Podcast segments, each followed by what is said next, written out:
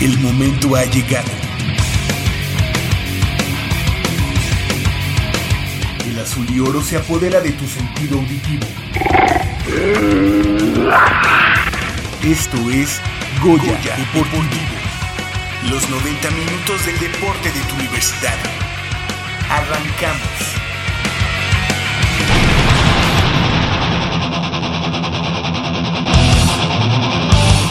Viajó a la frontera para enfrentar a Cholos en el inicio de la jornada 7 de la Apertura 2016. Este jueves se presenta Pumas EU para la temporada 2016 de Liga Mayor de ONEFA. Concluyeron los Juegos Olímpicos.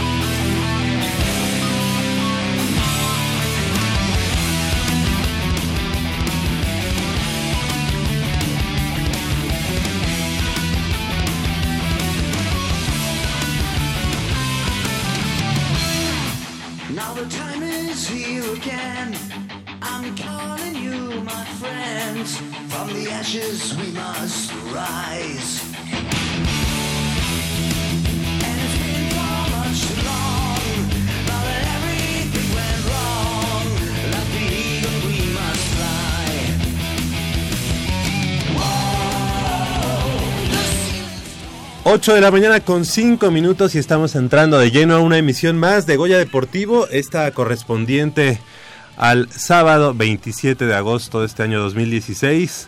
Yo soy Javier Chávez Posadas y les doy la más cordial de las bienvenidas a 90 minutos de deporte universitario, deporte de la máxima casa de estudios de este país.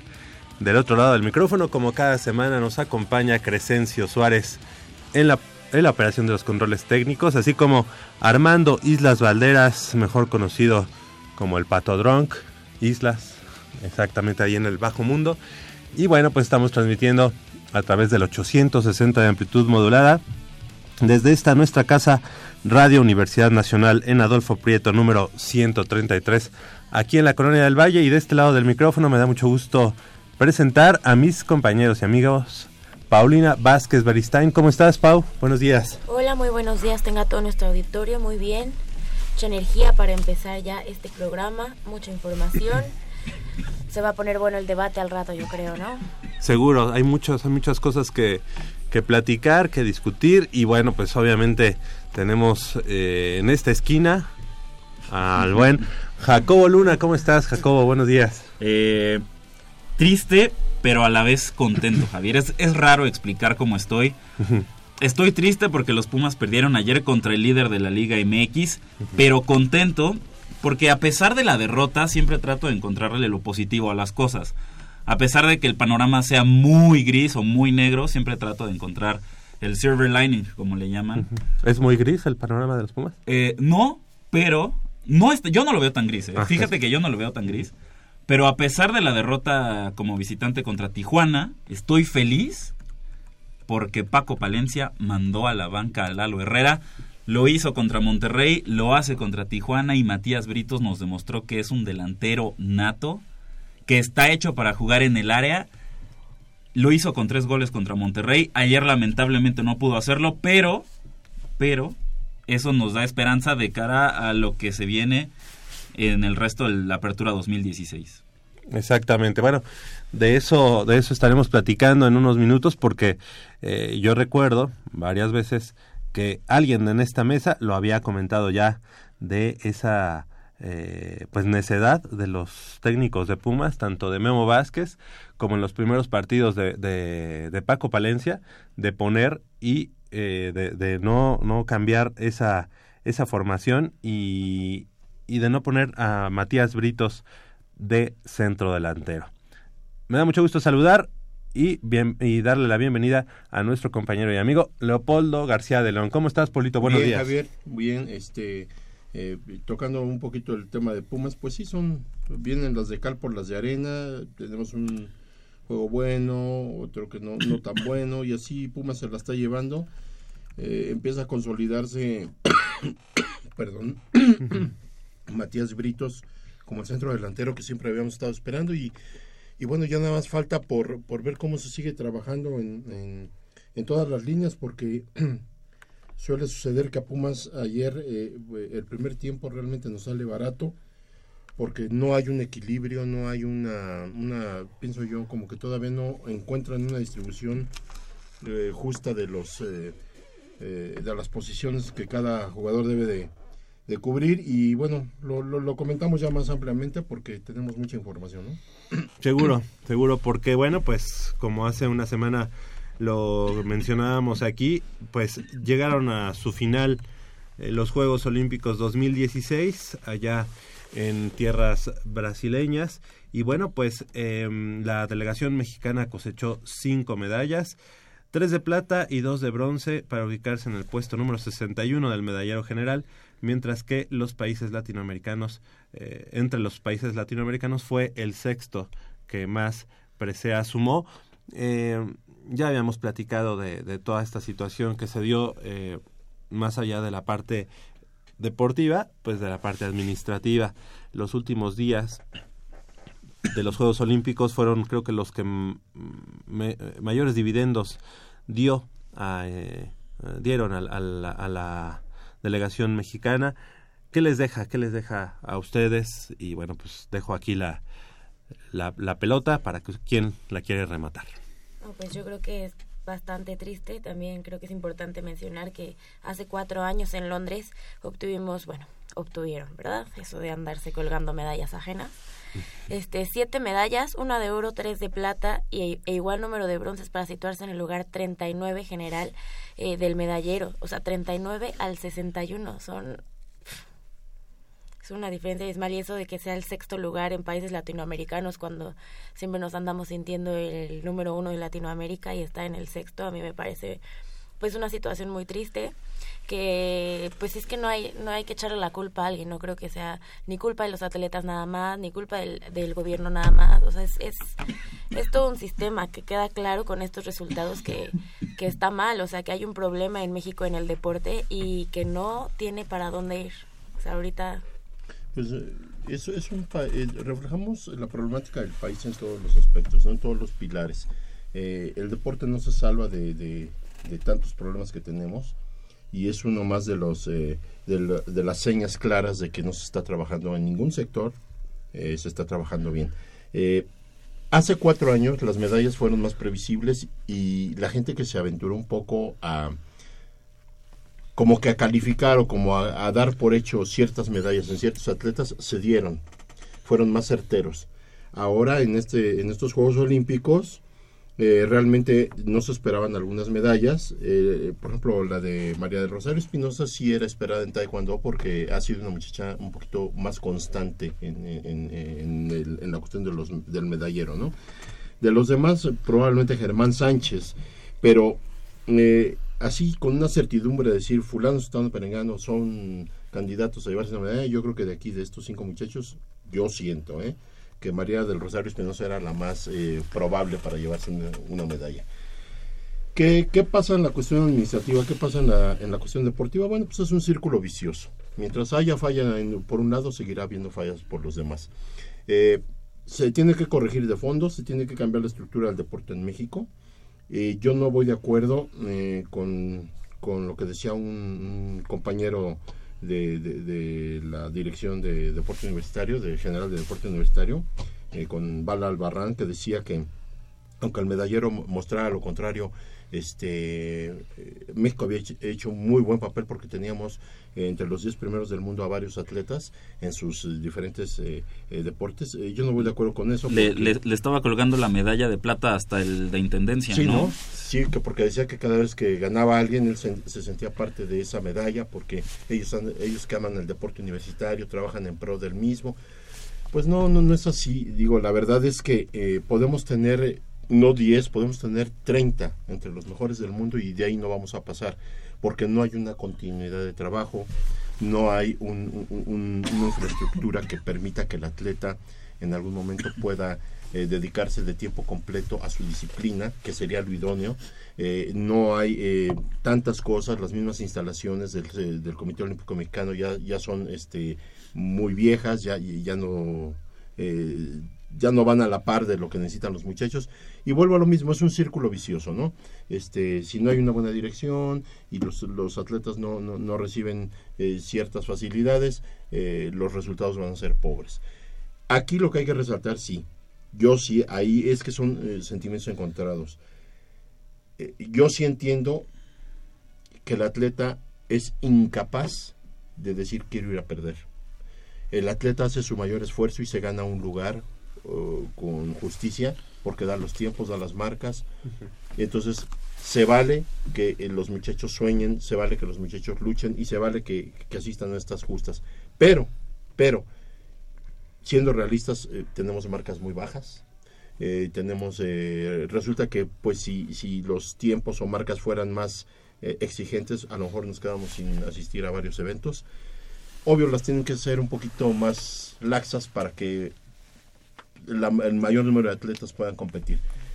Yo sí, los, lo- los atletas, eh, eh, poniéndome en sus zapatos, yo sí digo bravo, les aplaudo, eh, hacen su mejor esfuerzo, podemos pensar en muchas cosas a favor de ellos, pero, insisto, hasta ahí llega, digamos, no puedo yo meterme y aventurarme a decir, no, es que de veras es lo máximo, entrenan al 100%, este, están de tiempo completo. No, no es cierto, hay muchas eh, muchas carencias en, eh, en muchos aspectos, no solo en ellos, no solo en lo mental.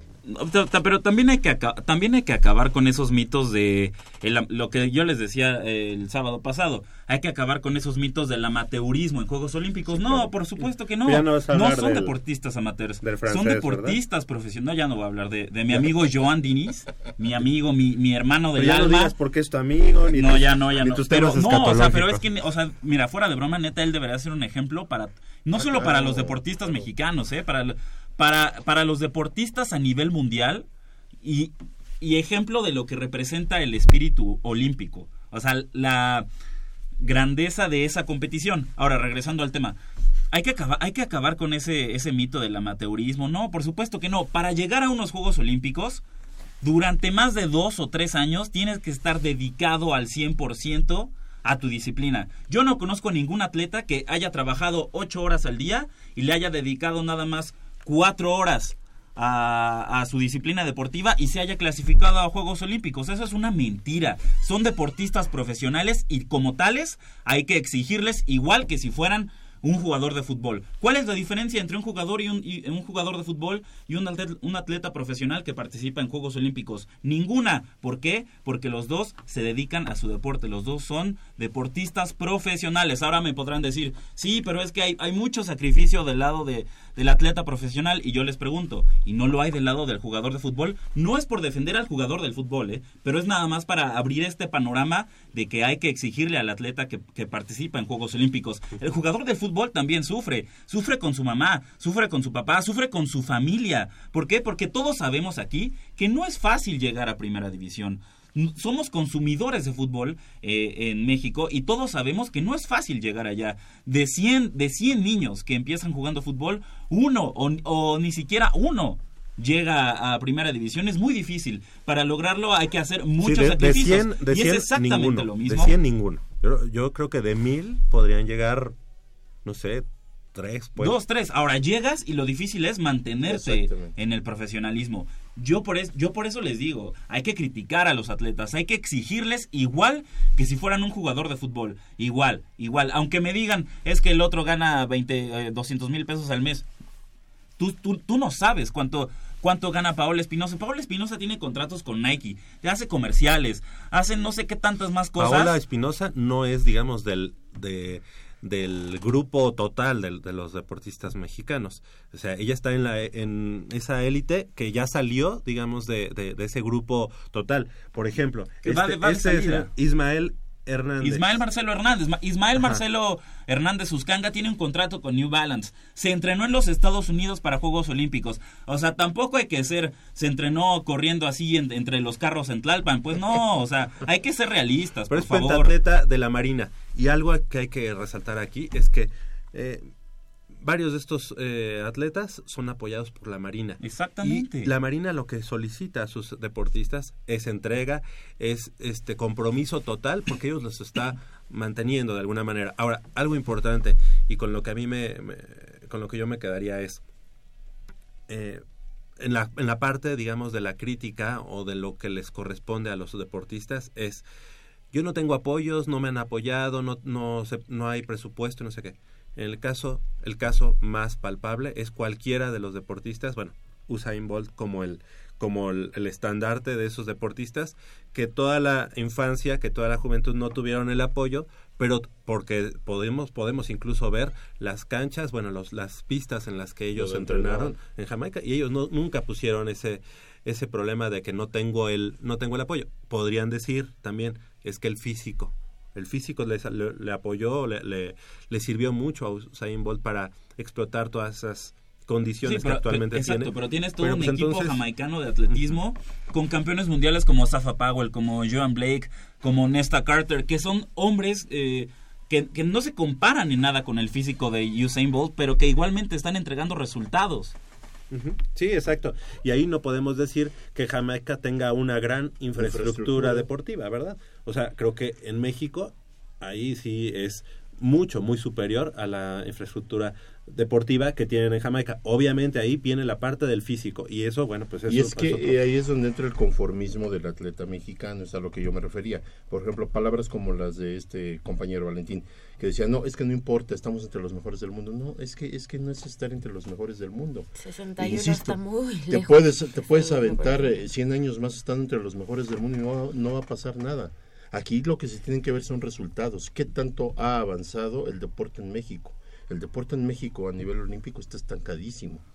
Realmente no hay un seguimiento. Pocos son los atletas que repiten en Juegos Olímpicos, pocos.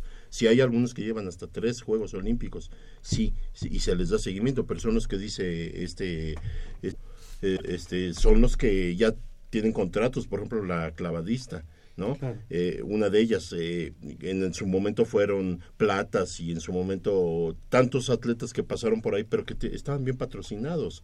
Entonces, raros son los que repiten. Ahorita yo quisiera ver de estos nombres, aquí nos encontramos para los próximos Juegos Olímpicos. ¿Por qué? Porque no hay un seguimiento, no se sigue trabajando. Se, se, se improvisa, muchas veces yo siento que se improvisa. Yo preguntaría, aquí tenemos una, una universidad nacional, una olimpiada nacional. De todos estos atletas en algún momento quiero suponer que tuvieron participación en alguno de estos eventos. No lo sé. Yo te preguntaría de, de, de, de lo, por ejemplo, la U de Nuevo León, la Autónoma de Nuevo León, que arrasa en la universidad. ¿Cuántos atletas eh, han sido de Juegos Olímpicos?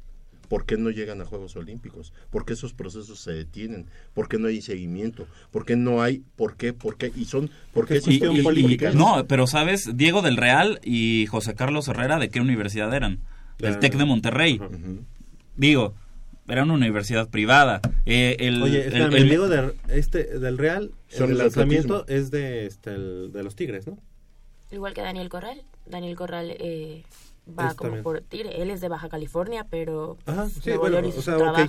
Sí, lo, lo reclutan, este, lo ponen en, en el equipo de la Universidad Autónoma de Nuevo León, pero este llega el momento en el que ese, esa cuestión política ya no de, o sea, ya no ya no es tan importante, ¿no? Como decíamos, Nuevo León o Jalisco hacen muy buen trabajo con los semilleros, pero llega el momento en el que ya lo dejan porque ya no les corresponde, porque Exacto. dicen, bueno, lo que yo quería que vieran, la vitrina, ya me sirvió. Ya ¿Quién les da seguimiento a sus atletas? Ahí debería de entrar La precisamente eh, la CONADE o, o, no sé, eh, esa infraestructura de la que estamos eh, adoleciendo eh, en cuanto a darle seguimiento a los atletas. Eh, Porque mira, en algún momento la UNAM sí fue este proveedor de atletas olímpicos. Tuvimos a, a un Arturo Barrios, que hubo un momento en que se decidió competir por Estados Unidos, ya no compitió por México. ¿Por qué? Porque no tenía apoyos. Y prefirió irse a jugar a, a- Como el clavadista este Es- que ahora es austro- bueno, que Kevin por Chávez, Australia. que compitió por Australia. También, también porque, porque en clavados, hay que decirlo, se traían, se traían un relajo No, impresionante.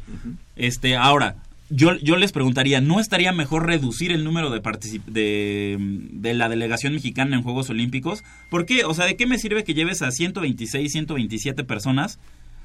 Si medallistas finalmente van a ser 5 y que queden dentro de un top 8 para, di- para diploma olímpico, Pues de es esos que- 126 no van a ser ni 15. Pues y los es que demás a qué los mandas? No a quedar en el lugar 27 de 32 en el mundo. Y tampoco es que me digas, no, pero es que necesitan el fogueo, porque eso es mentira. ¿Cuántos años? cuán- ¿Cuál es el promedio de edad de la delegación mexicana que estuvo en Río de Janeiro? Te aseguro que 25, 26 años. A unos 25, 26 años difícilmente regresas para otro ci- ciclo olímpico y regresas para los siguientes Juegos Olímpicos. Es muy complicado. O sea, hay casos como Michael Phelps, que su primero, sus primeros Juegos Olímpicos 15. Tenía 15 años y fue en Sydney 2000. Ahí te lo creo. Pero ahí sí son Ah, ah, ah, ahí ah, son exacto, ahí te lo creo. Que me, di- que me diga, sí, es un proceso y tiene que ir a, a unos Juegos Olímpicos, aunque no gane, pero tiene que ir acostumbrándose a ese nivel de competencia. Ok, pero es un chavo de 15, 16, 17 años. Nuestros atletas olímpicos están están participando en la justa a los 25, 26 años también, por favor. Bueno, o sea, si, si ya van a ir, si ya van a ir,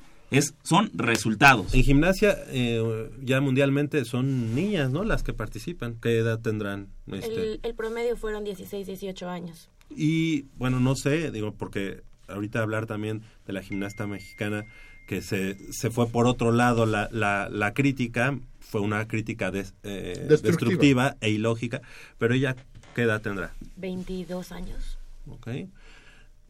A- a- o sea, Alexa Moreno tiene, tiene posibilidades de llegar a unos Juegos Olímpicos, pero va a llegar con 26 años, si ahorita tiene 22, va a llegar con 26. Lo dudo mucho. Y, y ponla a competir, ponla a competir con la estadounidense de 16 años, que ya, que, vi, que el año pasado vi- fue campeona mundial en el All Around, o fue campeona mundial en, en viga de equilibrio, lo que quieras. Es muy complicado. O ponla a competir con la china de 13 años, que sí puede ser una niña, pero ve, o sea, pero tiene 13 años, Bueno. tiene, tiene preparación de primer nivel. Bueno, ahorita estamos criticando esa situación, pero eso, de eso sí son víctimas los deportistas, ¿no?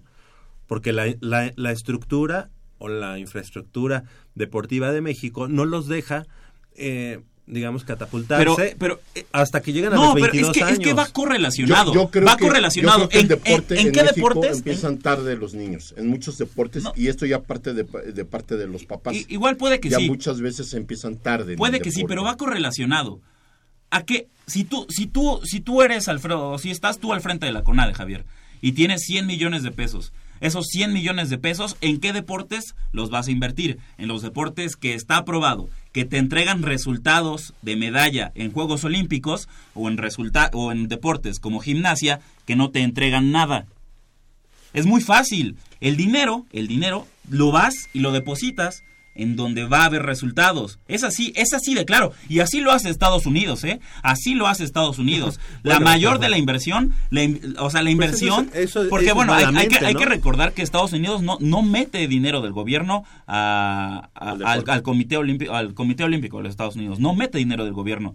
Es el Comité Olímpico de los Estados Unidos que genera sus propios recursos, genera sus propios fondos y por eso es más selectivo cuando va a invertir. Ok, tengo 100 millones de dólares, los voy a invertir en, en atletismo, natación, eh, por gimnasia, dan porque son todos, todos los deportes por- les eh, dan resultados. por- porque son porque son los que le dan resultados. Ahora, ¿cuándo has visto que Estados Unidos invierta en un deporte como en todos, en como todos taekwondo, no sé. Que- todos que- que- y o sea, puede haber el garbanzo de, puede haber el garbanzo de libra en ese deporte Sí. que empiece a generar medallas y entonces es ahí cuando también se le da apoyo, pero va correlacionado. ¿Cómo quieres que te entregue apoyo si tú no me entregas resultados? Va correlacionado. Entonces, e- es, es ahí. Clavados tenía todo el apoyo, tiro con arco tenía todo el apoyo. ¿Y qué hicieron? Una fiesta. Alejandra Valencia ayer se queja de que en la reunión con Enrique Peña Nieto no, no le dieron un gafetito con su nombre y, y nada más decía staff. Pues sí, pero ¿con qué cara te quejas cuando en, la, en, en el combate, en el, este, Sí, en la final. en la pelea por la medalla de bronce contra la coreana Kibo Bae, te tembló todo y tiraste 3-8 seguidos y la coreana ti- tiró 3-10 seguidos y te ganó la medalla de bronce. O sea, ¿con qué cara exiges que, que en la visita al, al- al presidente eh, Enrique Peña Nieto O sea que Te- te entonces tengas- los te- deportistas tengas- tienen que exigir solamente cuando dan resultados. Pues cla- o sea, es que con qué cara No, vas a exigir, o- con qué cara, no, con qué cara vas a exigir cuando no has ganado nada. No, yo creo ¿Con que- qué cara vas a exigir? cuando- ¿Con qué creo- cara vas a exigir cuando en el momento más importante y crucial de tu carrera te tembló todo y no supiste qué hacer y te bloqueaste mentalmente estoy y no de acuerdo supiste. en eso. Después y después de haber sido eh, o sea, después de que ya eres un atleta con trayectoria en Juegos Olímpicos, campeona mundial en, en tu disciplina, es decir, por favor, No, bueno, yo creo que, que, que este si estás llevando un poco las cosas al extremo, porque no hay no hay atletas de primera ni de segunda. Si van a una visita oficial, yo creo que eh, eh, en primera les piden que vayan uniformados o elegantes o de traje o según cómo vaya a ser la visita con este señor. Número uno, yo creo que todos merecen el mismo respeto en cuanto a esa situación, a ese detallito que tú dices. Yo no estoy de acuerdo en que esta chica, si llevó lo de staff o no llevó su nombre, haya sido... o sea, este, un, simple gafetito Sí, de esos que se así. pegan, ¿eh? O sea, ni siquiera era un Muy atleta, de no, acuerdo. una de esas O sea, pero es ridículo. Papeles que se pegan. se queje es ridículo. Sí, también. Eh, sí, porque son llevar las cosas a los extremos, ¿no? De, de- de ambas partes. Yo a lo que voy es esto. Vamos, vamos a ver nuestras bases. Bueno, ¿qué tenemos? Eh, es un país de niños, es un país de jóvenes, México, todavía. No es un país de viejos. Todavía, como dices, pues ya no por mucho tiempo. Bueno, ¿qué, ¿a qué edad, eh, por lo regular, nosotros los padres impulsamos a, a nuestros hijos al deporte? ¿A qué edad? A los 12 ¿Sabes años. qué? Los padres aquí en México son de que, ah, este, los Juegos Olímpicos pasados, esta chica de arco, este, fue de, de tiro con arco, fue la sensación. Veíamos el campo de Ciudad Universitaria atiborrado de gente queriendo inscribir a sus hijos a tiro con arco porque esta chica había sacado medalla de oro. Pero, ¿sabes? Permíteme, Plata. Polito, porque en algún momento tuvimos una discusión aquí y yo decía, bueno, más bien, tú estabas como ofendido de que alguien te había comentado que las carreras estas que ahora hay cada semana eran una moda. ¿no? Porque, bueno, obviamente, en tu caso, tú has corrido toda tu vida y conoces a gente que ha corrido toda tu vida, su vida. Pero en este momento, el auge que, teni- que tienen las, las carreras, pues, ni siquiera ha sido como para, ah, mira, ya descubrimos este a tantos atletas, Así es. ¿no? Porque ya se ha convertido en una moda, en, en una moda de gente, este, pues un poco... A lo mejor va mucha wannabe, gente ¿no? que va más eh, ligada al sedentarismo o que se da ratitos el Exacto. gusto de correr una carrerita. Exacto. Estoy de acuerdo contigo. Aquí el problema, insisto, es que en estas carreras, por ejemplo, no hay una captación de, de- de- de gente que realmente digan, ay, oye, este es buen corredor. Que te voy a decir, las carreras son uno de los deportes que más longevidad te permiten en algún momento, ¿no? Pero hablando de la, de la generalidad de los, de los deportes, ¿a qué edad impulsamos nosotros a nuestros hijos? Porque también el entrenador no va a ir a buscar casa por casa a ver quién quiere jugar, este, o hacer gimnasia, o jugar voleibol, o jugar básquetbol. Si no hay detección. Digo, a mí me llegó a suceder en la preparatoria, y te estoy hablando de los años 70 que yo estando en el patio, de repente me llama el que era coordinador de me dice, oye, este, ¿qué edad tienes? Pues tal, este, eh, ¿tú juegas fútbol? Le digo, sí, este, hoy en la tarde en el campo tal, en CU, ahí te espero porque vamos a dar los uniformes, vamos a... Y resulta que jugamos prepa 7 contra prepa 5. Y ese momento era la selección, ¿no? Y ese, mo- sí, ese momento era la selección de la pre- O sea, no puede ser que así sea la forma en la que se trabaja en México. Y así se trabaja. Y los padres al vapor. los padres también queremos llevamos a nuestros hijos a Pumitas a los 12 Sí, años 12. y queremos que creemos que tenemos Es la que- joya y que a los 17 Pumas ya lo esté jalando y debute. No, señores, los padres también tenemos que Exacto. poner un ejemplo. O sea, yo si yo quiero hijos deportistas o quiero hijos que practiquen un deporte, los voy a iniciar a temprana edad. ¿Para qué? Para que si la profesora le ve cualidades y puede trabajar con él y darle un seguimiento, se aplique. Y entonces a lo mejor poco a poquito podemos ir Ah, pero, gente. pero ahora, ahora está la pregunta. ¿Mandarías a tu hijo de 5 o 6 años a vivir solo a la Ciudad de México para entrenar todos los días en el Comité Olímpico Mexicano? Ese es- ese es Tú, la- tú siendo, siendo, siendo este mexicano, vive, imagínate, en Yucatán, tienes un hijo de 5 o 6 años y le ven aptitudes, oye, pues lo necesito pues para, para formarlo. Lo- lo que pasa es que y- primero- y, tú, harías ese sacrificio de mandar a tu son- hijo de 5 o 6 años Es que son a vivir filtros. solo al ciudad, a la Ciudad de filtros, México. Son filtros. O, O sea, sea, por ejemplo, en ese caso, hay por eso un departamento de deporte de Yucatán, el que primero ahí lo tiene y después de, de eso ya lo van este lo van canalizando a la parte Sí, central, que El, sería el problema es el centralismo también, ¿no? Yo creo que el Comité Olímpico o la misma CONADE de- de- debiera tener, o a lo mejor las tiene, instalaciones, si no de las mejores, pero sí tendría que tener centros en cada estado de la República para precisamente ir aglutinando jóvenes, niños y que se empiece a trabajar. Y ya sobre eso tú vas haciendo tu selección. Dices, aquí en Jalisco tengo este mil gimnastas o mil nadadores y de los mil nada más tengo dos. En, en natación y tres en gimnasia. Ahora, de, lo que habla de lo que habla Polo es, es la cultura deportiva. Así y es que no la hay aquí en México. No, no la tenemos. No la tenemos. Pe- pero también empieza desde una reforma educativa en la que el deporte sea un eje fundamental, Integral. sea un, un- un pilar fundamental de esta tan hablada reforma educativa. No lo tenemos. No, ¿Y, ¿cómo y- eran y las qué pasa de con nuestras clases de educación física? Pues nada más lleva los tenis blancos y, y apréndete a amarrar las agujetas. Ajá, y sube, y, baja y y- ya, y el profesor de educación física, ah, pues mira, los niños juegan fútbol, las niñas pues ahí si quieren básquetbol o lo que quieran hacer, y esa es tu clase de educación física. También hay que, hay que hacer muchos cambios eh, de raíz, de fondo, Era que empiezan con uno mismo principio. y que, que son cambios eh, culturales que lamentablemente a estas alturas digamos que está muy difícil de erradicar. Ahora, Michelle Ramírez me está diciendo que jamás he pra- se nota que jamás he practicado una disciplina deportiva en toda mi vida y que por eso no puedo hablar del tema. Entonces yo le pregunto a Michelle Ramírez, que, o sea, yo le digo a Michelle Ramírez que está como Carlos Reynoso, que para Carlos Reynoso un periodista no puede opinar de fútbol. ¿Por qué? Porque nunca jugó fútbol y el señor Carlos Reynoso sí jugó fútbol. Por favor, Michelle Ramírez,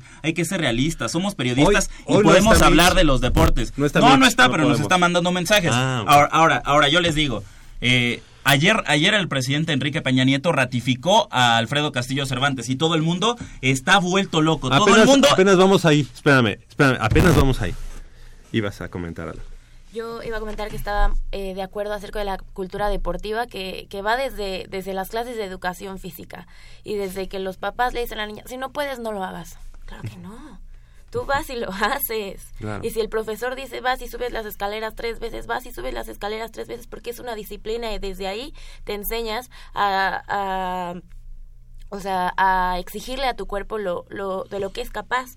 Y si los papás te limitan y te dicen no lo hagas, pues desde ahí. Y la verdad es que sí estoy un poco en contra acerca de, de la delegación mexicana que, se, que sea más chica, porque yo lo veo desde, la, desde el punto de vista atleta. O sea, no estoy ni completamente en contra de Jacobo ni completamente eh, a favor, pero como atleta yo creo que eh, eh, ir a los Juegos Olímpicos para, para el atleta es una oportunidad única que no porque todavía no sea la mejor del mundo no no no se deba de ir o sea al final del, del día el atleta que está en Juegos Olímpicos ha trabajado toda su vida para eso Como y para cuando dan las- yo por eso hablaba de las marcas, ¿no? A ti te dicen, mira, si tú das estas marcas en tal deporte, eh, Vas. vas a Juegos Olímpicos.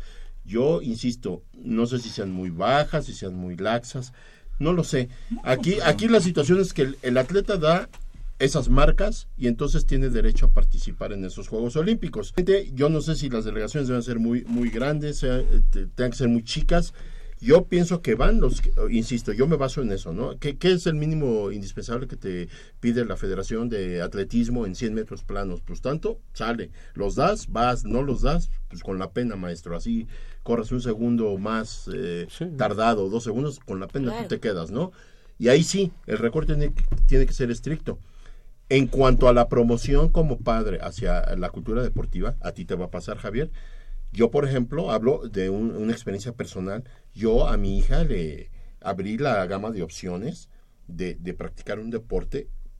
O sea, no la, no dije, mi hija, nada más a esto. No, le dije, a ver, vamos a empezar. A ella le gusta mucho la natación, nadaba, pero no fue su hit, nada muy bien. La querían en la selección de la escuela, no quiso ella, perfecto. Yo le di una gama de opciones y terminó diciendo, papá, a mí lo que me gusta es el ballet. Yo quiero practicar ballet. Perfecto.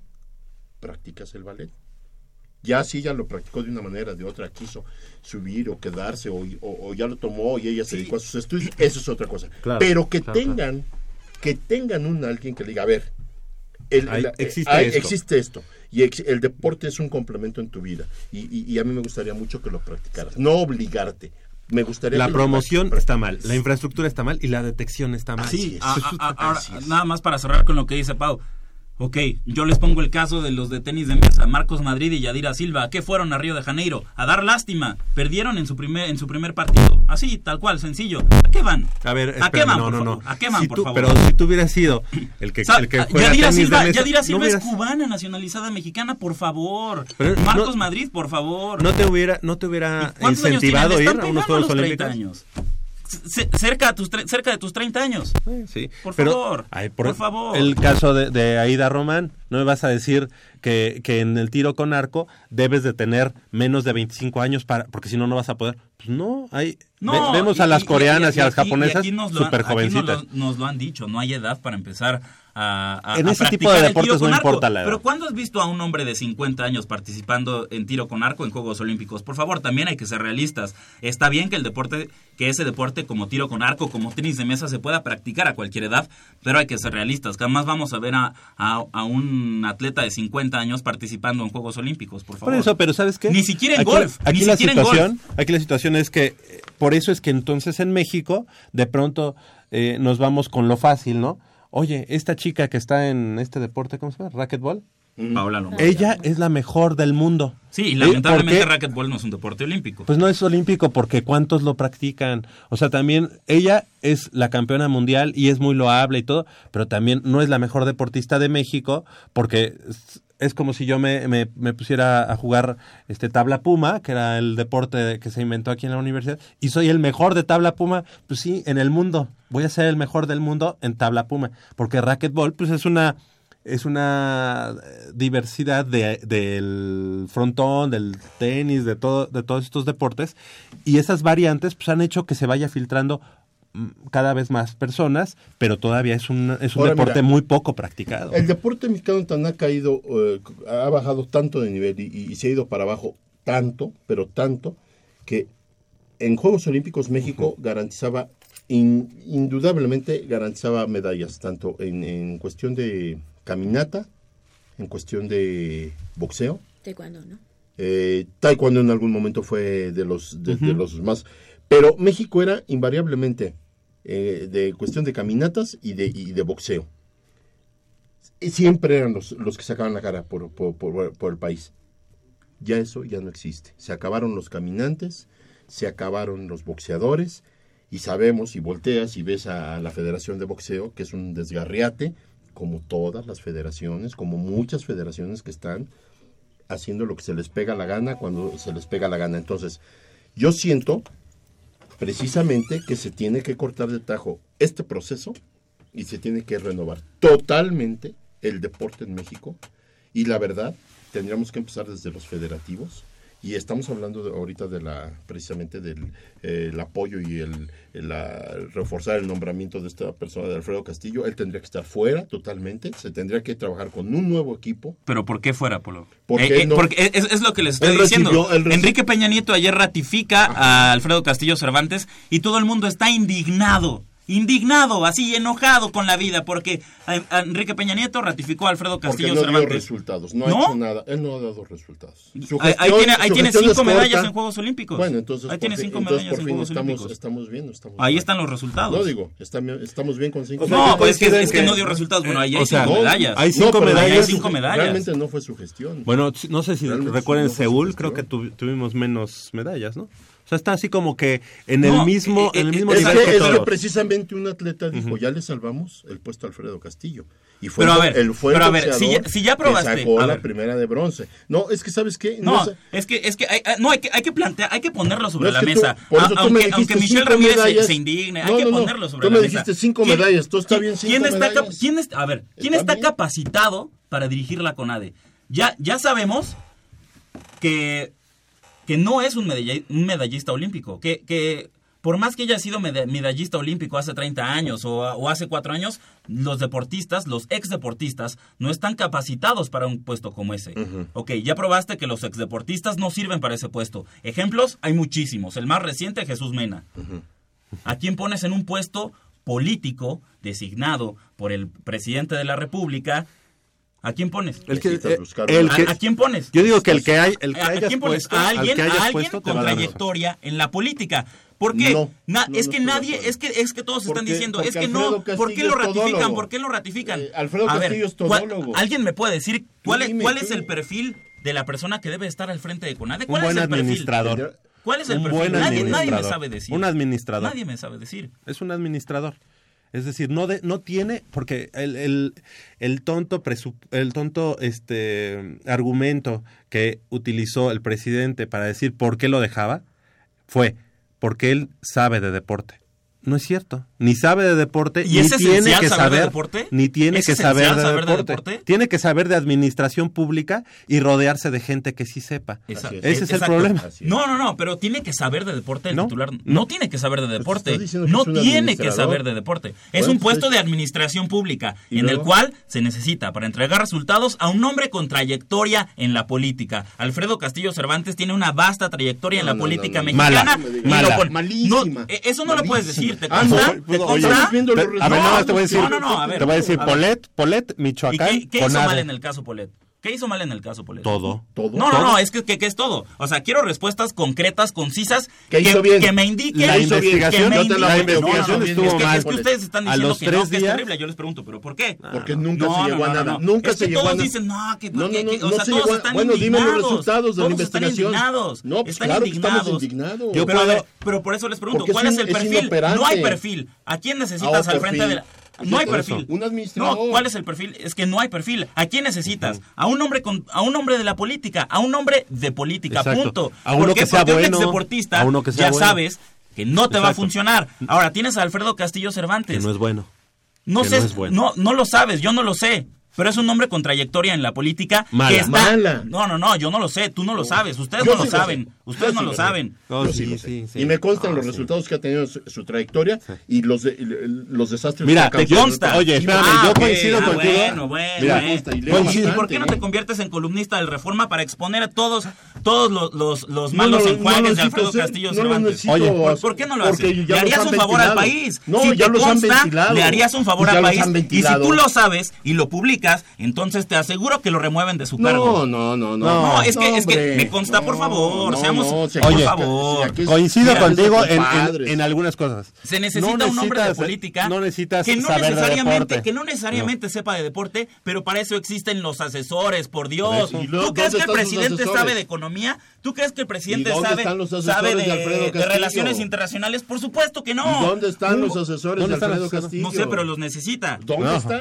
Y, y estoy seguro que los Pues tiene, estoy seguro que los tiene. ¿Dónde Estoy están, seguro. Jacobo? Estoy Como seguro tú que los dijiste, tiene. con nombres, con Estoy- nombres, Estoy con seguro nombres. que los tiene. 8 de la mañana con 45 minutos, así, así, así se ponen las mesas aquí en Goya Deportivo. Terminamos con esta, eh, con este tema, con este tema. O ahorita regresando al, corte, igual nada más concluimos algo, pero eh, regresamos con información del fútbol americano. Tenemos también tiempo para hablar de los Pumas, que seguramente también sacará chispas aquí en esta mesa. 55 36 89 89.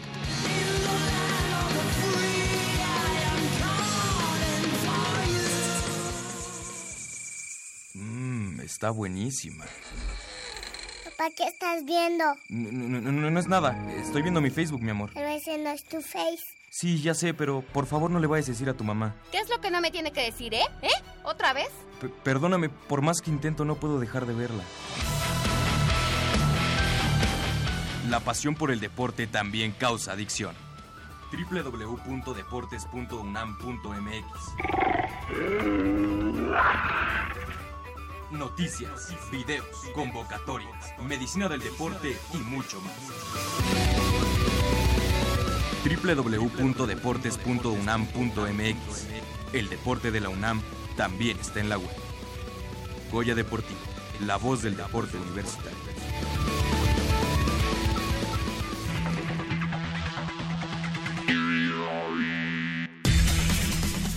Con el propósito de fomentar las destrezas y habilidades ecuestres de parte de un numeroso sector de universitarios, surgió la Asociación Deportiva Universitaria de Charrería de la UNAM. La sede será el lienzo de la Asociación Metropolitana de Charros, donde además de la parte técnica y cultural que implica su práctica, se resaltará la importancia de procuración y cuidado de los animales que participan en el deporte nacional. En el complejo acuático Medallistas Paralímpicos de la ciudad de Morelia, Michoacán, se llevó a cabo el Campeonato Nacional Curso Largo 2016 de natación, donde la UNAM estuvo presente en 41 finales y sus competidores mejoraron 36 marcas personales. En total, los Pumas cosecharon 5 medallas de oro, 9 de plata y 4 más de bronce. El alumno de la Facultad de Odontología, José Miguel Ornelas Fuentes, compitió en el World Ultimate and Gods Championships 2016 efectuado en Londres, Inglaterra. En este certamen compitieron 31 naciones diferentes en busca de ser la mejor del orden, donde la selección mexicana disputó 7 partidos y obtuvo un balance de 2 victorias y 5 derrotas.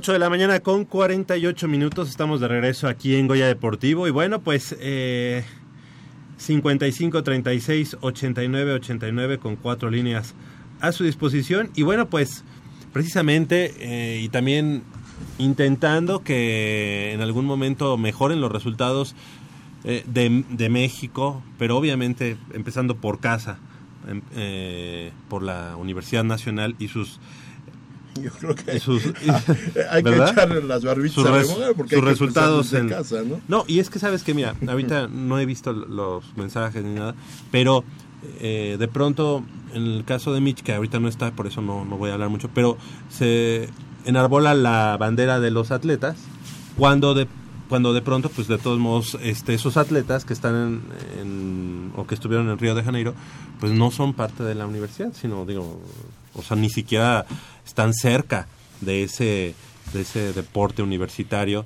que nos compete a nosotros es un nivel muy muy superior, superior. y muy diferente al que nosotros como partes de una eh, universidad estamos este que somos parte de una infraestructura dentro del deporte, ¿no? Somos una entidad que también eh, puede hacer destacar a los deportistas y, y Sí, pero, canalizarlos hacia... pero digamos que el foco o eh, la misión de la universidad en ningún momento tiene que ser tener deportistas de Ah, alto no, no, rendimiento. no, no, es, ¿no? eh, digo, la- Entonces, el deporte es el parte esencial de la universidad, más no es, el, digamos, el principal, ¿no? Sabemos Exacto. que la universidad, eh, su principal eh, situación es la, la academia, ¿no? Ahora, nada más para cerrar, lo que está claro es que se necesita alguien en, en la estructura del deporte mexicano que meta mano dura a las federaciones. Y, Sí que y- y- sepa y- y administración, y pero esa- que se y interese alguien- por el deporte. Y alguien que importe más el deporte que el salario. Sí, pero que tiene que estar ajeno a toda esa mafia que existe Tendría en que las haber una federaciones. comisión independiente, privada, que nada tenga que ver precisamente con ese Jacob, con las federaciones, y que fuera la que regulara el deporte. Pero es que esa, es que esa comisión también va a tener un presidente. Y entonces, ¿quién va a, desi- a designar al, al presidente de esa comisión? También el presidente de la República. Entonces volvemos a la misma. O sea, tampoco No, hay que, tampoco hay que pelear contra el sistema porque así es la manera en que se hacen las cosas. Yo creo que así se llamara, como se llamara el presidente de la CONADE, se hubiera dado los mismos resultados, porque no es, no es el resultado de un presidente de la CONADE. Es decir, esto ya viene, lo venimos Es arrastrando una de tiempo inercia atrás. que ya viene de tiempo Entonces, atrás. entonces Alfredo Castillo, o se llamara como se llamara, iba a dar los mismos resultados. No, no, no iba a cambiar nada. O sea, como se Sí, llame. y, a-. Alfredo Castillo no tiene la culpa de la mediocridad de Rommel Pacheco, de la mediocridad de Alejandra Valencia, porque hay Ok. que decirlo, mediocre, o ni siquiera mediocre, porque mediocre es ser medianito. Rommel Pacheco y Alejandra Valencia, por favor, ni a medianito llegaron. Cuando se necesitaba que dieran la cara por nuestro país, no lo hicieron. No lo hicieron, se achicaron y eso hay Ahora, que criticarlo. Esos directivos, como los de CONADE, ya ni siquiera mediocres, son malísimos. O sea, son muy malos. Bueno, ya, por último. Sí, o sea, es que estoy de acuerdo eh, en que Rommel Pacheco y los demás hicieron un, un papel mediocre, pero si se le hubiera dado el seguimiento, o sea, es que los atletas pueden durar uno o dos ciclos olímpicos, no le puedes exigir a un atleta que te dure cuatro ciclos olímpicos, porque entonces le das todo el apoyo a Paola Espinosa, todo el apoyo a Romel Pacheco, que sí, ya te dieron resultados, pero ¿dónde volteas a ver dónde están tus clavadistas de 16 Los que años que están atrás. ganando Olimpiadas Nacionales? Así No es. les importa, Mejor- hasta que tienen trabajar con 22. ellos. Claro, Pues sí. claro, porque entonces ya tienes a una Paola Espinosa que te puso eh, México en alto, entonces llega la niña de 16, 18, 20 años a clava- a Juegos Olímpicos enclavados y ya tiene una pauta, pero porque se le dio el apoyo, el seguimiento desde que salió de Olimpiada Nacional hasta que llega a los Juegos Olímpicos. No le puedes dar todo el apoyo a Paola Espinosa, ¿dónde están los que quedan atrás? Lo mismo pasa en la gimnasia. Elsa García y Elsa García y Elsa García y Elsa García llega el momento de Juegos Olímpicos, está lesionada, ya no puede, pues sí, claro, porque su cuerpo ya no es de un cuerpo de 18 años, claro que se va a lesionar. Exacto. ¿Y quién critica a esos atletas que se quedan ahí? ¿Quién, quién los critica? ¿Quién critica a una Paola Espinosa y a un Rommel Pacheco? Que se quedan ahí tres ciclos olímpicos y no dejan crecer a los que tienen abajo.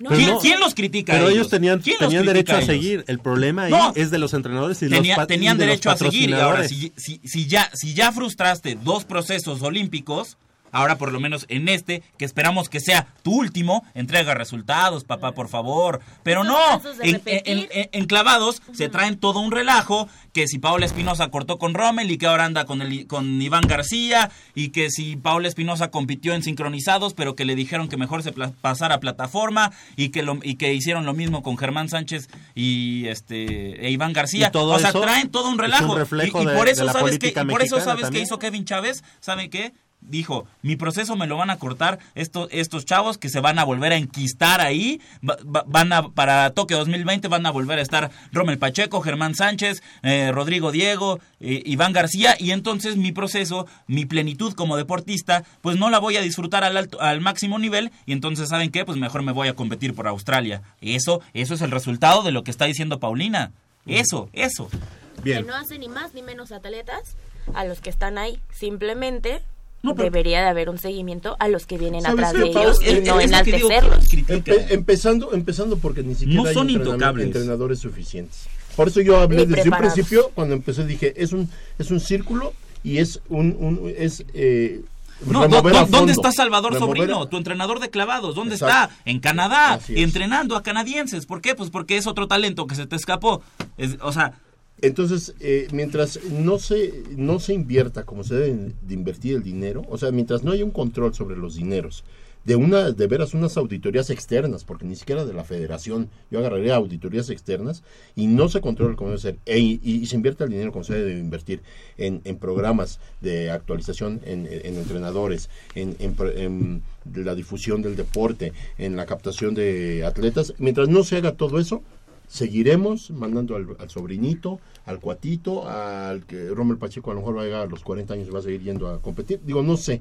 Y sí, efectivamente. Y en Sí, todo- como todos los niveles con ahí. 40 Ese años va a llegar a las gasta. finales y, y le Ya. van a temblar las patitas a la hora de ganar frustraste medallas. a tres niños que venían este, Es increíble. apretando, ¿no? es En todos los niveles pasa eso, aquí en En México. todos. En todos los niveles y en todas las. las Porque en México volvemos- todo o sea, eh, terminamos por, por, por, eh, terminar y, y el candadito que le ponemos a todo esto es corrupción.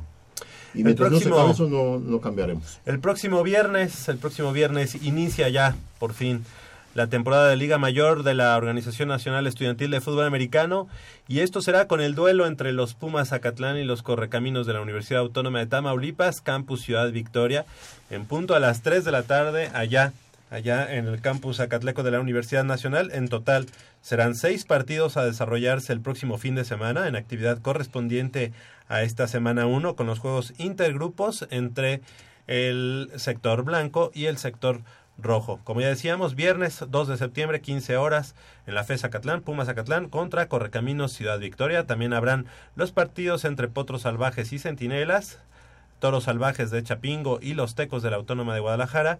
Correcaminos de la Autónoma de Tamaulipas, Campus Reynosa contra los Lobos de la Universidad Autónoma de Coahuila. Los Halcones de la Universidad Veracruzana eh, recibiendo a los Frailes de la Universidad del Tepeyac y los Leones de la Universidad Anáhuac de Cancún recibiendo a los zorros del Instituto Tecnológico de Querétaro. Descansará, pasará by el conjunto de los Lobos de, la Benemérita Universidad Autónoma de Puebla. Este jueves, este jueves que, que viene a las 15 horas será el día primero, ¿verdad? Primero de, primero de septiembre. A las 15 horas será el día de prensa de los Pumas Ciudad Universitaria en el Estadio Olímpico Universitario. Ahí se presentará la eh, edición 2016 del, del equipo de los Pumas EU. Así que, pues ya una semana nos separa de esta temporada 2016. Ya también vimos por ahí los partidos de pretemporada de la NFL, eh, también partidos de pretemporada de algunas de las divisiones de la NCAA de fútbol americano, no en el caso del grupo de la conferencia 1, pero sí en la conferencia número 3, donde incluso el conjunto de las Águilas Blancas visitó por ahí a los eh, Bulldogs de la Universidad Luterana de Texas y bueno, pues un 44-0 con el que se regresan el equipo de las Águilas Blancas. Inclu empezó, empezó ya el fútbol americano colegial de los Estados Unidos en Sydney, en Australia, con un partido entre eh, los Golden Bears de California contra la Universidad de Hawái. Ganaron los Golden Bears con su nuevo quarterback, porque recordemos que Jared Goff, pues ahora ya está en la NFL con los Los Angeles Rams. Exactamente, pues ahí están las cosas. El próximo viernes, el próximo, el próximo jueves en el Estadio Olímpico Universitario la presentación de Pumas Ciudad Universitaria y para el día siguiente el, el conjunto de Pumas Zacatlán tendrá tanto su día de prensa como el, el primer partido, partido. de temporada ante los Correcaminos de Ciudad Victoria. ¿Sobre quién hay más presión para esta temporada? ¿Sobre Pumas CU o sobre Pumas Zacatlán?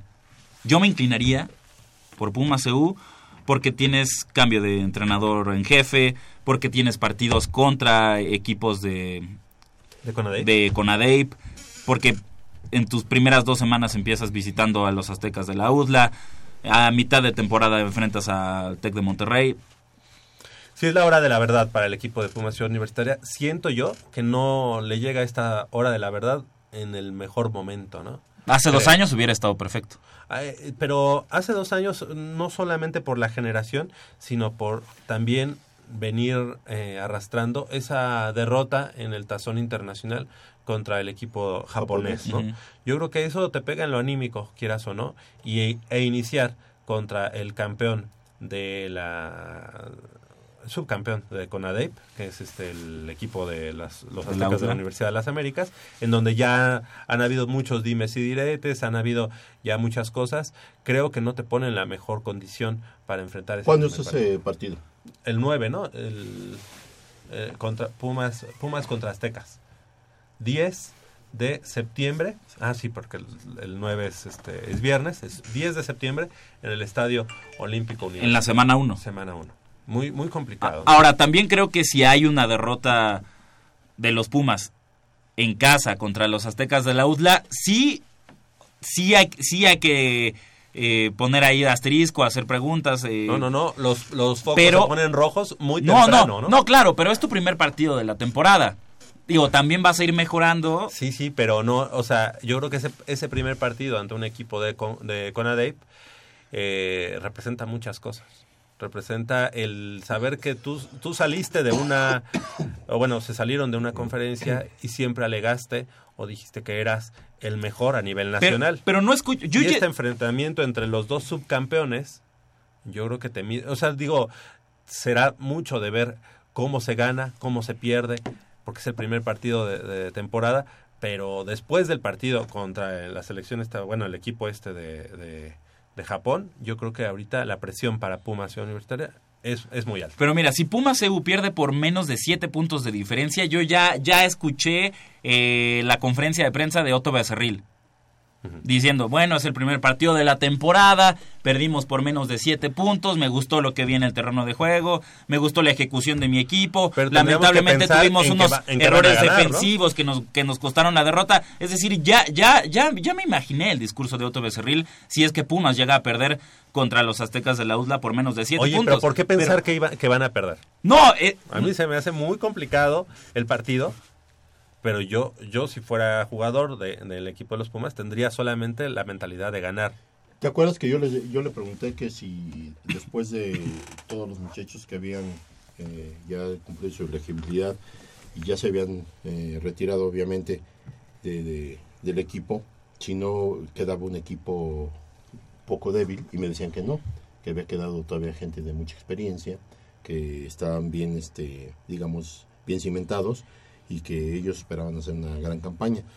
Yo eh, eh, no conozco muchos de los jugadores que, que tiene Pumas CU, pero yo es la versión, así como lo presiento, como que siento que es la versión más débil en los últimos tres años más o menos de Pumas EU. Yo siento que esta pudiera ser la más, a lo mejor la menos Ahora, nos falta verla. Nos fa- no, bueno, la vimos contra el equipo Contra el- japonés. ajá. Eh, Era todavía muy joven la, la temporada, bueno, la pre- Pretemporada, pre- pre- sí. Este, yo creo que han habido muchos cambios, muchas incursiones nuevas de otros jugadores. Eh, eh, a mí lo que me deja, digamos, tranquilo es que los semilleros han trabajado bien, que es un equipo que, que no está dependiendo o dependiente de otros de otras organizaciones, que no depende de los jugadores que, que haya en reclutamiento, sino que son sus mismos jugadores que van creciendo en una trayectoria exitosa, como son las infantiles, las juveniles, la intermedia, ya no tanto, y la liga mayor. ¿no? Eh, ¿qui- ¿Quién se queda de coreback, Javier? De- Ese, ese es, Pumas. ese es el gran problema, Ah, ¿no?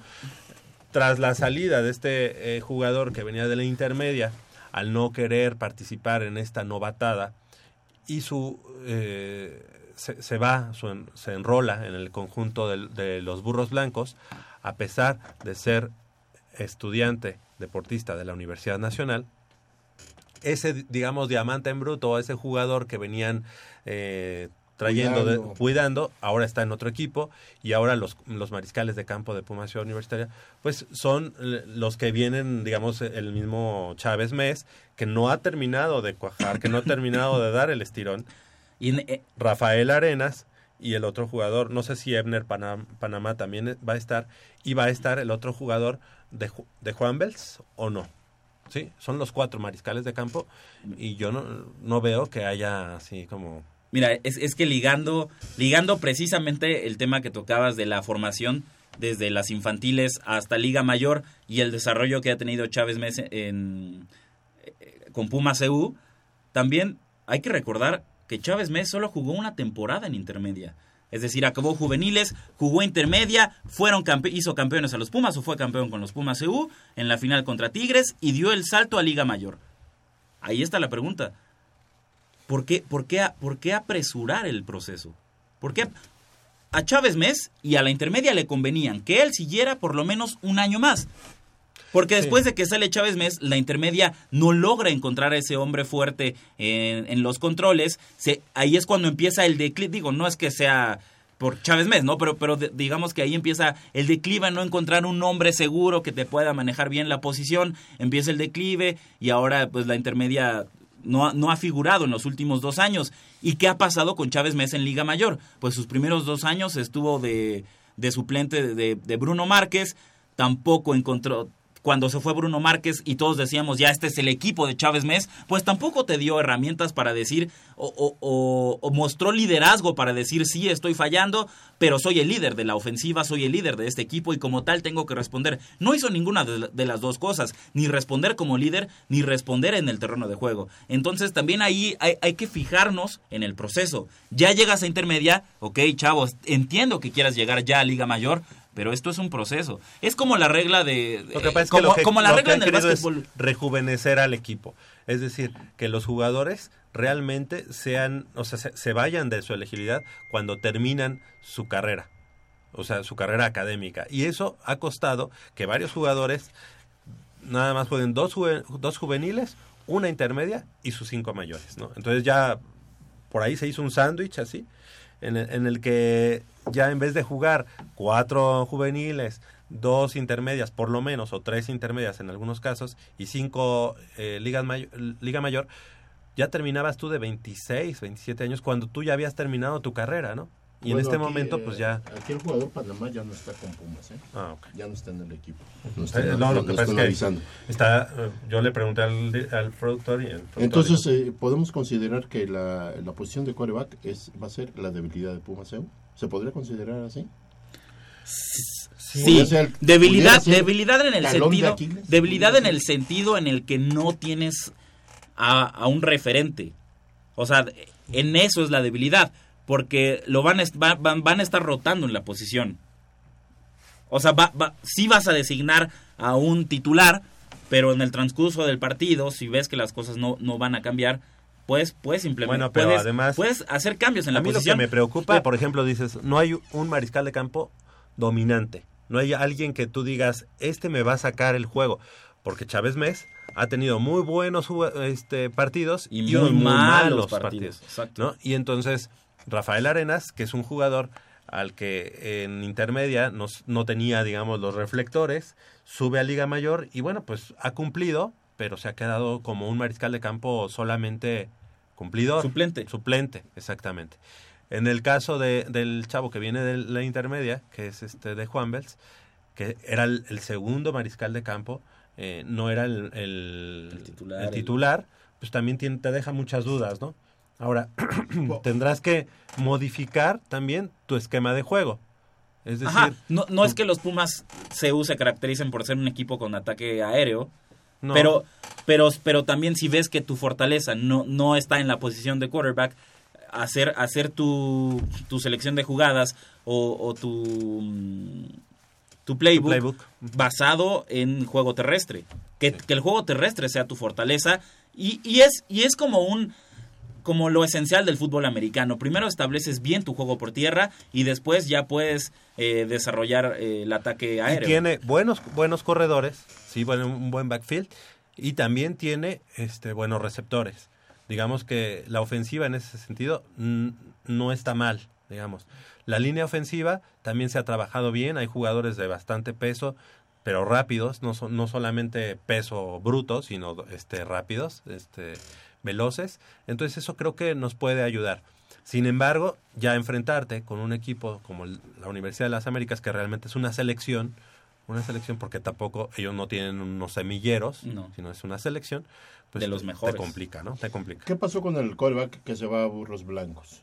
Él no, no, no acepta quedarse en Pumas por el Sí. tipo de novatada que se Digo, la verdad es año. que este no habíamos ya comentado que estas novatadas tenían que... es un secreto a voces, ese jugador eh, no participó, digamos, en el, ya no como novatada, pero sí en el rito de iniciación universitario que siempre se hace al interior del, del- del equipo, ya sin, sin esta cuestión de pintarse, por, pero sí un, sí un rito de, de iniciación. Y no quiso participar y él decidió irse con su hermano. ¿Cómo se llama el jugador? ¿Recuerdas? Ahorita lo, lo buscamos. Eh, con su hermano que también había salido de Pumas, que también era estudiante de la universidad y que terminó Pero- eh, en Águilas Pero Blancas. si no quiso participar en ese rito de iniciación es porque también tuvo, o sea, tuvo su razón. O sea, no era un rito de iniciación de pasa en calzones por las islas. No, o sea, era, era algo fuerte. Y qué lamentable que la comunidad de fut- la comunidad eh, universitaria que practica el fútbol americano se niegue a dejar esas prácticas medievales, obsoletas, inhumanas, que, que no van de acuerdo para nada con la filosofía de la universidad, con el pensamiento de la universidad.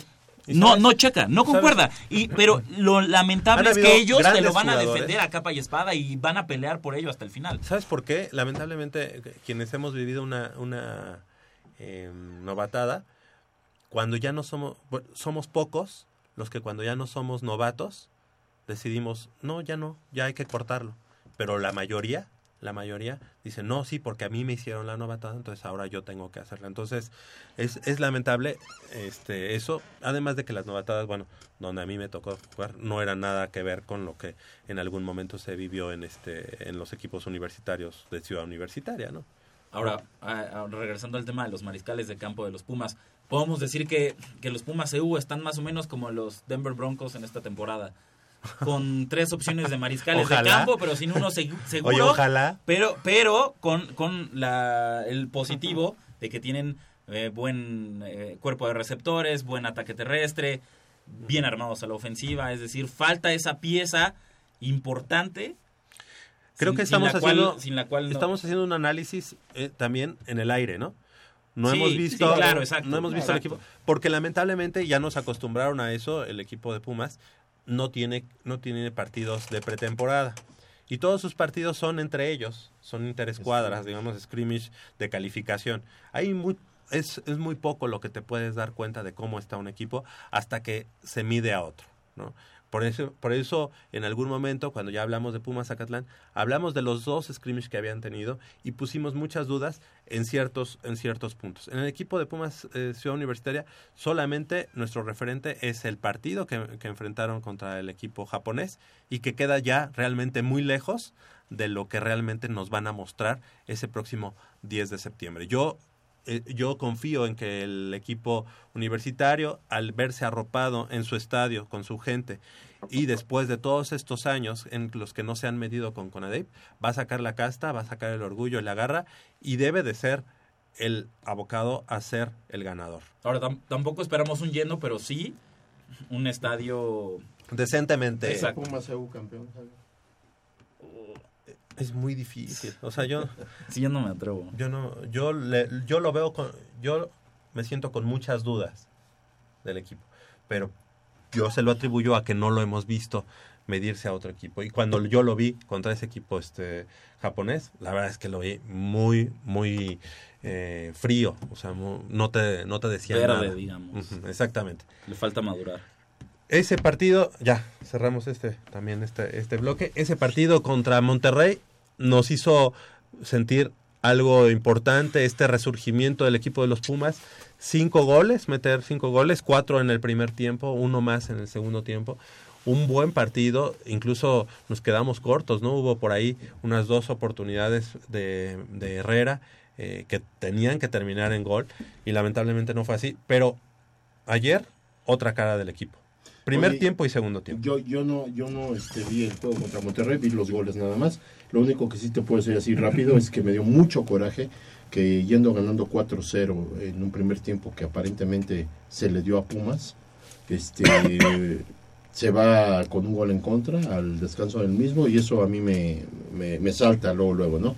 Pero bueno, este el, el Pumas de ayer, el Pumas de ayer, yo vi un primer tiempo en el que Pumas es rebasado totalmente, es opacado, es borrado de la cancha totalmente, y veo un segundo tiempo donde si Pumas hubiera jugado el primer tiempo como el segundo de ayer, probablemente podríamos haber estado hablando de un empate o hasta de una de Sí, posible sí, sí, sí.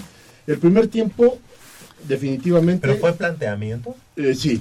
Porque- No. Eh, espérame, así te voy a decir lo que yo observé. En el primer tiempo cede la media cancha a Francisco Palencia y nuestros delanteros empiezan por presionar en media cancha y de ahí para atrás.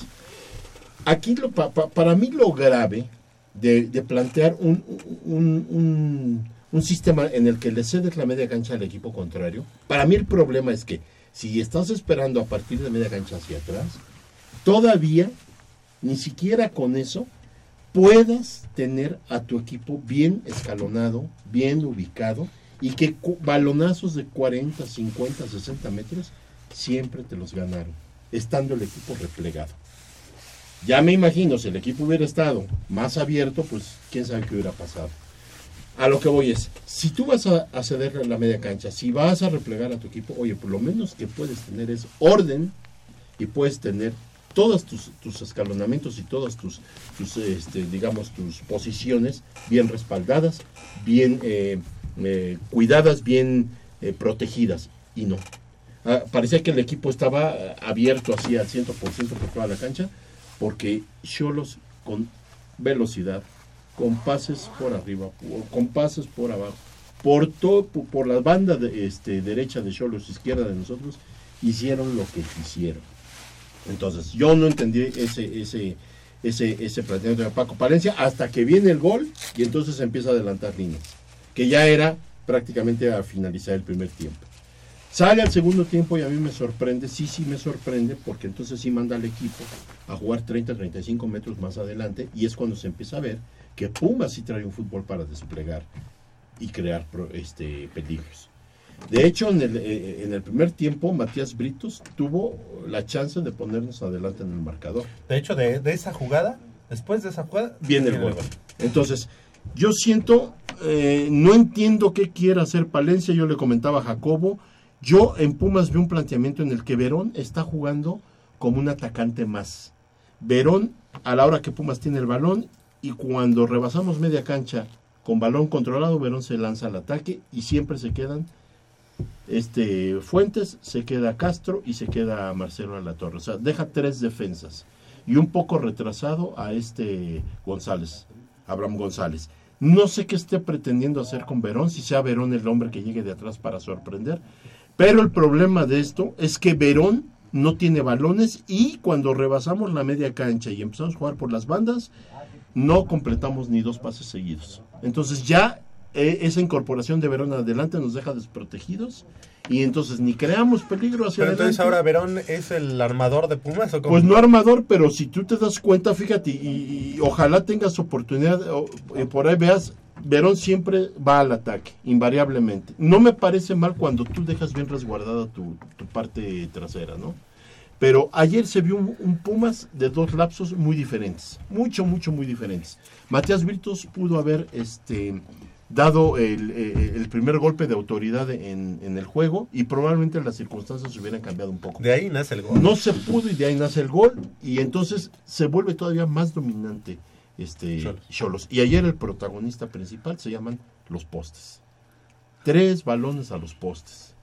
Lamentablemente el gol se lo come Alejandro Palacios. Es un gol que Alejandro Palacios le pasa por debajo de la pierna izquierda. Porque ataca saltando para tratar de eh, achicar el ángulo y le pasa, le pega Como de que- hecho. como eh, que Ah, pero no lo, no lo podemos crucificar No, no, no, tampoco. no, no, que ya, eh, había vamos. salido varias veces así y le, le ha salido, le ha Ajá. funcionado como que el rebote así de que, bueno, Ajá. yo me lanzo y a ver qué pasa. No, no, no. Y digo, en no, el no de ayer, culpa, sí. no decimos por culpa de él, No, perdimos, no, no, no. Él siempre ha sido factor para ganar, para Sí. los 11 puntos. No, y la verdad es que está jugando a muy buen nivel Excelente y yo nivel. estoy convencido de que si se mantiene así, lo vamos a ver en Rusia 2018. No como titular, tercer portero, segundo portero. Yo estoy convencido, me podrán tachar de a loco, lo que quieran, pero, pero la verdad es que Picolín, Alejandro Palacios, ha vivido bajo la estigma de su hermano, el defensa central. Así es. Y porque el hermano defensa central era malo para muchos, entonces ya por default dices- el portero también. Pero la verdad es que todo el mundo te dice Picolín es malísimo. ¿Y, No, ¿y es por qué no se acuerdan cuando, Aleja- cuando Alfredo Talavera era malísimo con las chivas? ¿Por qué no se acuerdan de eso? Porque ahorita, to- to- ahorita todos están diciendo, no, que Alfredo Talavera, el mejor No, portero de México. ¿Y quién se acuerda cuando era malísimo con las Acuérdate chivas? hizo Cuando le, cuando le costó a las chivas una eliminación en Copa Libertadores. ¿Qué ¿Quién se acuerda de ¿Qué eso? No. Nadie. En Juegos ¿Qué pasó en Nadie se acuerda. Exactamente. Hace- Hace tres semanas. Exactamente. No, Picolín, Picolín Palacios es un jugador buenísimo ahorita. En este momento es un jugador top de- del equipo. En su momento no es que fuera malo. Era Oye, un jugador mediano. Pero en defensa de lo que dijo, también el defensa, perdón, el defensa, o sea, su hermano, Marco Antonio Palacios, Era- también, también no era, no era, muy malo. cumplidor. No. No era Tenía malo. sus No, pero es que por, eso, por eso hice. Ustedes no lo pueden ver, porque- pero hice la seña de, Ajá. De De comillas, Pero ya que era malo. Pero tres defensas en la selección nacional Con los tamaños de, de- del picolín, ¿no?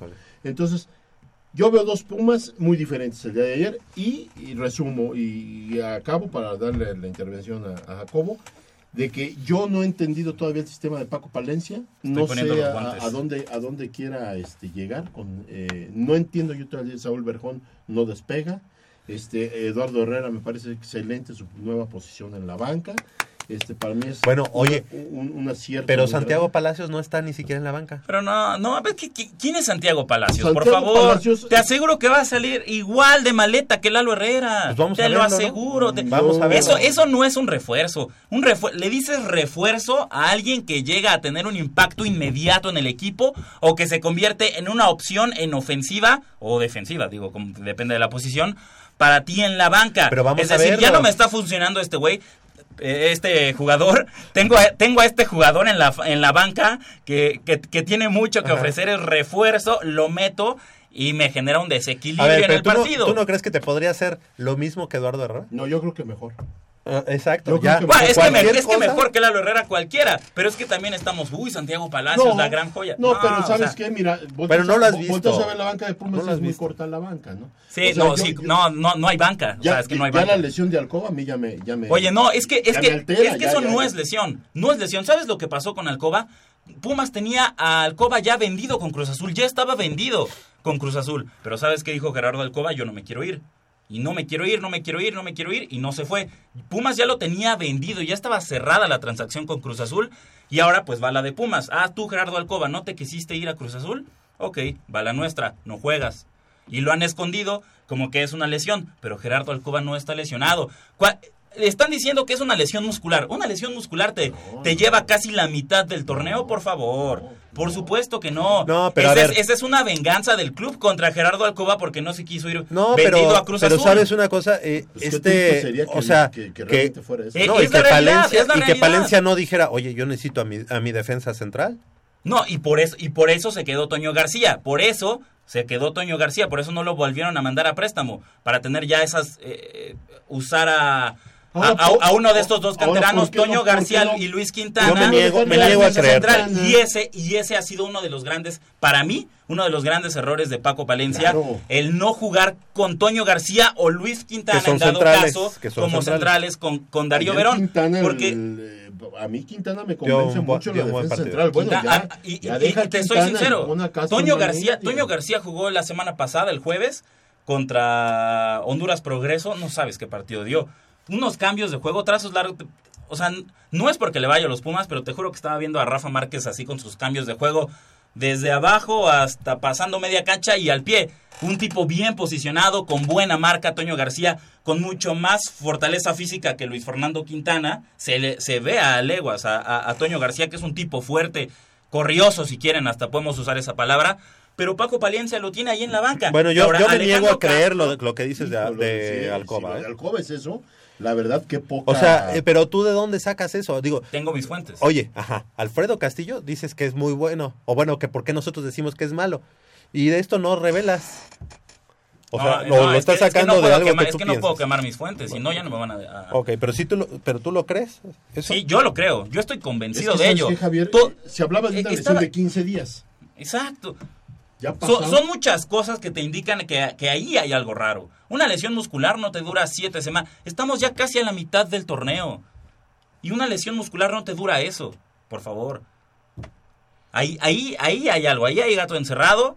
Y, y yo estoy seguro, estoy convencido de que Gerardo Alcoba ya estaba cerrada su transacción para irse a Cruz Azul. Porque inició Él- y él dijo, Gerardo Alcoba inició, inició el campeonato jugando con No. Pumas. no, no, no. No, se, lesionó, se se lesiona lesionó en un partido de pretemporada contra Ujú. eh, Acapulco, O sea, uno de esos. Pon tú que se lesionó, que sí se haya lesionado, pero, pero ahí encontraron el pretexto perfecto para decir, ah, pues ya, que se quede lesionado. Porque mira, Castro lo están sacrificando en la defensa, te voy Sí. a decir. ¿Por qué? Porque necesitamos un medio. Que, sea necesitamos como un stopper. exacto, Necesitamos un contención. Ni Javier Abraham Cortés ni González. Abraham González son contenciones. A Abraham González lo están poniendo como contención, como recuperador, cuando él no lo es. Abraham González hasta se ve torpe cuando quiere recuperar balones. Sí, pues ayer. Porque, porque ni siquiera es Javier Cortés atrasado y Abraham González adelantado. Es, es al revés. Es Abraham González atrás y Javier Cortés adelante. Y Abraham González se ve hasta torpe cuando quiere recuperar Yo balones. No es su posición. A Luis Quintana, eh, haciendo pareja con Darío Verón.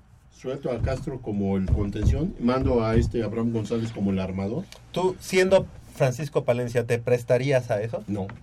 No, no, a mí me hacen una de esas y yo, yo renuncio. Porque sabes Pero- que ahora, pero- yo no sé si Paco Palencia Ojo. esté doblando las manos porque como es la oportunidad de su vida Exactamente. y de debutar en un equipo ¿Quién, grande. ¿Quién manda ahí? ¿Pumas, eh, Ares de Parga o Paco Palencia? ¿Quién Ares. manda ahí? Ares, Ares. de Parga.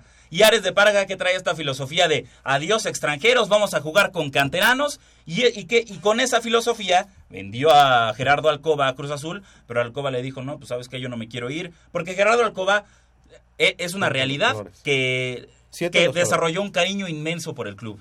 Y nosotros hacia él, porque la verdad que dio todo, nos demostró que es un defensa Fuera de serie. Es líder, es un, es un Iba a decir de los mejores del mundo, pero también hay que guardar cierto... Este, Sí, y además que es- también es tiene muy, sus Es muy bueno, es muy bueno. Y, y él desarrolló un, un cariño inmenso por el club. Y dijo, Porque ¿saben qué?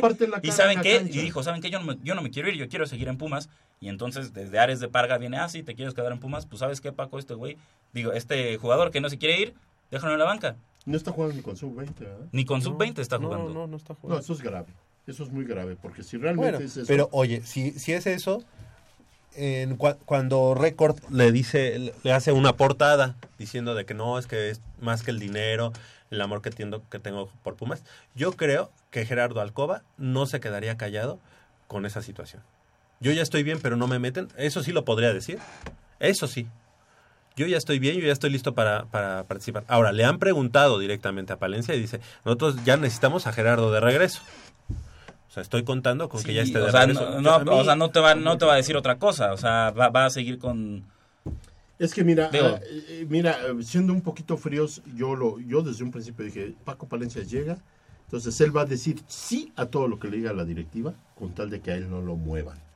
Porque si él se opone, si él llega así como diva, a decir, no, no, no, a ver, tráeme a este, no me corras, va a decir, oye, espérate, te estamos chance- dando chance de debutar y ya quieres poner condiciones. De hecho, uno de los comentarios No, que hace primero es, vamos a- este, en Europa se arman así los equipos. La directiva lo arma y llega el entrenador. O sea, Ajá. como él justificando que él no tuviera, digamos, como mucha voz, mucho voto, ¿no? Sí. En, en la toma de decisión. ¿Tú crees que Florentino Pérez le preguntó a Carlo Ancelotti, oye, Carlo Ancelotti, ¿quieres a James Rodríguez? No le preguntaron.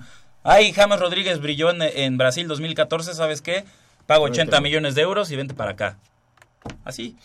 Claro. Digo, un ejemplo. Sí, sí puede ser. O sea, me suena lógico, pero, o sea, es también la situación. Lo que bien, lo que acaba de pasar con Gerardo Alcoba es un premio que le da la afición, un premio que le da el, como, ¿cómo se llama?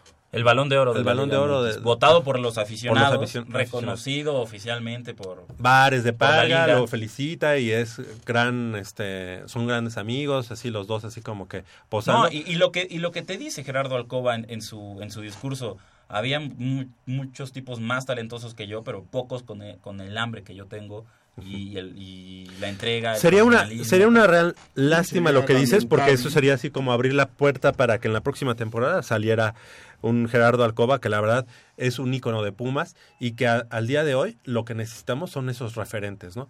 Verón, que le hayan quitado la, la capitanía, se me hace absurdo. que, que responde a la- esta misma filosofía de adiós extranjeros, vamos a jugar con la cantera.